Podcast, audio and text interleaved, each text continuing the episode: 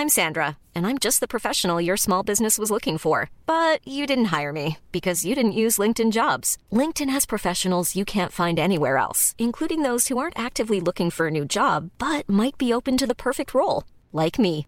In a given month, over 70% of LinkedIn users don't visit other leading job sites. So if you're not looking on LinkedIn, you'll miss out on great candidates like Sandra. Start hiring professionals like a professional. Post your free job on linkedin.com/people today.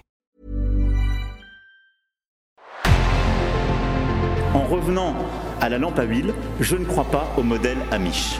But there is one more thing. Don't try to be too smart. Pay taxes when, when you have to pay taxes. Je ne peux pas répondre à, à votre question, Monsieur le Président, parce que je n'ai pas de monde connecté. And that was a big mistake, and I'm sorry. Welcome to the Cybertruck Unveil. Voilà, je suis localisé en Allemagne. Signaux faibles, le podcast de siècle digital qui décode l'actualité du numérique. Bonjour à toutes et à tous, nous sommes le mercredi 24 mai 2023, nous allons décoder 4 actualités aujourd'hui. La première, c'est un gros point sur TikTok entre interdiction aux États-Unis, partenariat avec Oracle et e-commerce. Deuxième actualité, Amazon mise sur l'Inde et compte y investir près de 13 milliards de dollars d'ici 2030. Snowflake, ensuite, la société spécialisée dans le cloud serait sur le point de racheter Niva. Direction l'Allemagne pour terminer, des procureurs portent plainte pour vente de logiciels espions à la Turquie. Vous connaissez maintenant le programme du jour, allez, c'est parti pour la première actualité, bonne écoute. Ça bouge du côté de TikTok. Il y a pas mal de choses à dire, alors faisons un gros point. Et commençons avec un rapide détour par le Montana. Cet État américain a décidé d'interdire l'application chinoise, nous en avons parlé il y a quelques jours, et voilà que TikTok a décidé de répliquer. La filiale du groupe chinois ByteDance a, sans surprise, porté plainte contre le Montana.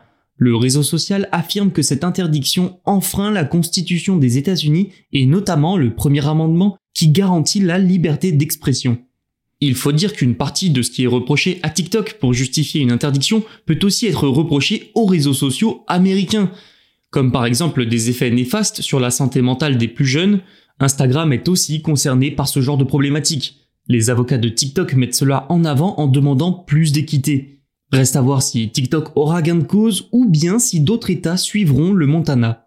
Et justement, pour rassurer les élus américains et éviter une interdiction générale, TikTok tente de les rassurer depuis plusieurs mois, notamment sur la confidentialité des données. Dans ce cadre, TikTok a un plan. Il se nomme le projet Texas. Il doit voir Oracle, entreprise cloud américaine, gérer une partie des données et des infrastructures, et la plateforme accordera bientôt à Oracle un accès complet à son code source, son algorithme et son matériel de modération de contenu. Et cet effort, vu le timing, pourrait bien jouer en la faveur de TikTok, notamment dans le Montana. Mais ça, seul l'avenir nous le dira. Enfin, dernière actualité autour de TikTok, la restructuration de son activité e-commerce. Le groupe chinois veut exporter son modèle d'achat en direct via le réseau social en dehors de son pays d'origine. Et donc le personnel au Brésil travaillant dans le lancement de TikTok Shop est transféré vers des marchés où le service a déjà été introduit, comme le Royaume-Uni, les États-Unis et l'Asie du Sud-Est, selon le Financial Times. Les travailleurs espagnols, eux, sont transférés à Londres. TikTok Shop permet aux utilisateurs d'acheter des produits en direct, pour vous résumer la chose. Ça fonctionne très bien en Asie, mais un peu moins ailleurs. Cette restructuration doit permettre de développer ce service dans les pays occidentaux il faut dire que ça représente une manne de revenus non négligeable alors que le marché de la publicité, vital pour TikTok, est instable. Enfin, le Royaume-Uni, c'est un marché important pour le réseau social. Selon les objectifs fixés, TikTok Shops pourrait générer jusqu'à 20 millions de livres sterling par trimestre dans le pays.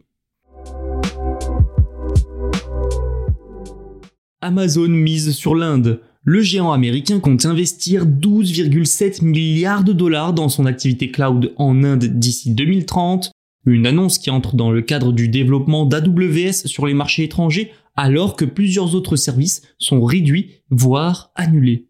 Amazon a déjà investi 3,7 milliards de dollars sur AWS en Inde. Actuellement, deux centres de données dans deux régions sur le marché sud-asiatique sont gérés par AWS Ces nouvelles dépenses doivent donc permettre de développer cette filière dans cette région du monde et aussi de garder les 131 700 emplois à temps plein. Mais ce qui est notable aussi, c'est la rapidité avec laquelle Amazon a augmenté ses prévisions d'investissement. Il y a encore quelques mois, le groupe américain prévoyait d'investir en Asie du Sud un peu plus de 4 milliards de dollars et non 12,7 milliards. Toutefois, ce genre d'investissement important est logique, surtout en Inde. Le sous-continent est le deuxième plus grand marché Internet au monde. Sans surprise, dans un tel marché, le cloud s'est lui aussi développé à vitesse grand V, et ce dans plusieurs industries. Aujourd'hui, dans ce pays, le cloud est un secteur d'avenir, mais aussi un secteur très solide. La division cloud d'Amazon, AWS, y occupe même une position dominante avec une liste de clients de premier plan. Mais la concurrence n'est pas bien loin. Google possède deux centres en Inde et Microsoft trois. Le marché global des services de cloud public en Inde devrait lui atteindre 13 milliards de dollars d'ici 2026 selon IDC. Pour les géants du cloud, l'Inde c'est donc un Eldorado. Pour le pays lui-même, ces investissements sont également une bonne nouvelle. L'Inde, c'est le pays le plus peuplé du monde. Il a besoin et l'ambition de se développer très rapidement pour devenir pourquoi pas la nouvelle usine du monde en quelque sorte. Devenir un acteur de premier plan de l'économie mondiale permettrait aussi de concurrencer la Chine avec qui les relations sont plus que tendues. Pour finir, si l'Inde est un marché clé pour Amazon, de nombreux services de la société ont fermé dans le pays ces derniers mois. Cet investissement doit rassurer New Delhi et montre que de plus en plus de géants américains sont intéressés par ce pays après la signature d'un accord technologique entre les États-Unis et l'Inde en janvier. Connaissez-vous Niva? Fondée en 2019 mais lancée en 2021 aux États-Unis, l'entreprise a été cofondée par l'ex-vice-président du département publicité de Google, Sridhar Ramaswamy, et Vivek Raghunathan, ex-vice-président du département monétisation de YouTube. De bon profil donc. Niva, c'est un moteur de recherche qui fonctionnait sur un système d'abonnement freemium. Un modèle qui a rapidement embarqué plus de 600 000 utilisateurs après 12 mois d'existence. Problème, les choses ne se sont pas passées comme prévu. Aujourd'hui, celui qui fut pressenti comme le concurrent de Google n'est plus, ou du moins il a changé. Niva a en effet révélé mettre fin à son activité grand public. La trajectoire initiale de l'entreprise ne serait plus viable selon ses fondateurs. Pourquoi? Eh bien selon eux à cause de l'instabilité économique mondiale et la difficulté d'attirer de nouveaux utilisateurs. Après les États-Unis, Niva avait lancé une formule d'utilisation gratuite et s'est lancé en Europe pour attirer un nouveau moteur basé sur l'intelligence artificielle générative a été créé. Mais quand ça ne veut pas, la vérité s'est finalement vite imposée. Faire tomber ou rattraper Google est quasiment impossible. Niva n'a pas connu la croissance espérée, la recherche grand public c'est donc fini. La société semble désormais vouloir se concentrer sur les entreprises, donc le B2B et l'IA, elle n'est donc pas morte. Elle a aussi fait allusion à certains futurs plans de monétisation au-delà des abonnements payants, comme la vente de licences pour la recherche sur le web au sein des entreprises, mais surtout Snowflake devrait acquérir Niva prochainement. Snowflake, spécialisé dans le cloud, aimerait en effet proposer les services logiciels d'IA de Niva à ses entreprises clientes. Une bonne nouvelle pour ses fondateurs, mais malgré tout, la promesse initiale de Niva, concurrencer Google sans publicité, est morte.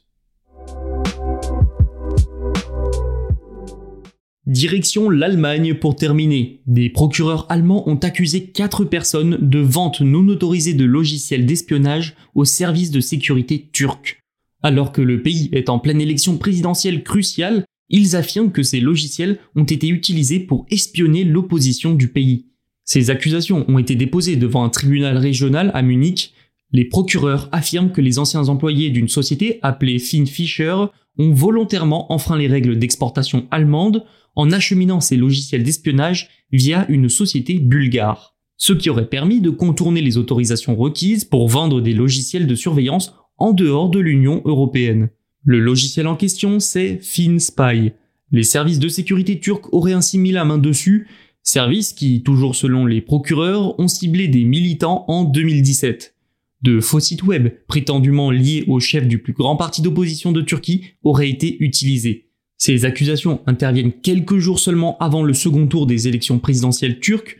Durant cette campagne, le leader justement du plus grand parti d'opposition affrontera l'actuel président Recep Tayyip Erdogan. Les procureurs allemands enquêtent sur les quatre suspects depuis 2019. Cette année-là, plusieurs organisations de défense des droits humains ont affirmé que le logiciel était utilisé pour cibler l'opposition en Turquie. Mais alors que peut faire exactement le logiciel FinSpy? Eh bien il peut accéder aux messages, aux appels téléphoniques, à la caméra et au microphone de la cible. Une efficacité qui lui a valu d'être utilisée par des services secrets du monde entier. Comble de l'ironie, la société à l'origine de FinSpy a été piratée en 2014. Et en 2021, FinFisher a officiellement déposé un dossier d'insolvabilité. C'est tout pour aujourd'hui et c'est déjà pas mal. N'oubliez pas de vous abonner pour ne rien manquer. Tous les podcasts de Siècle Digital sont disponibles sur siècledigital.fr et les plateformes de streaming. À demain pour un nouvel épisode.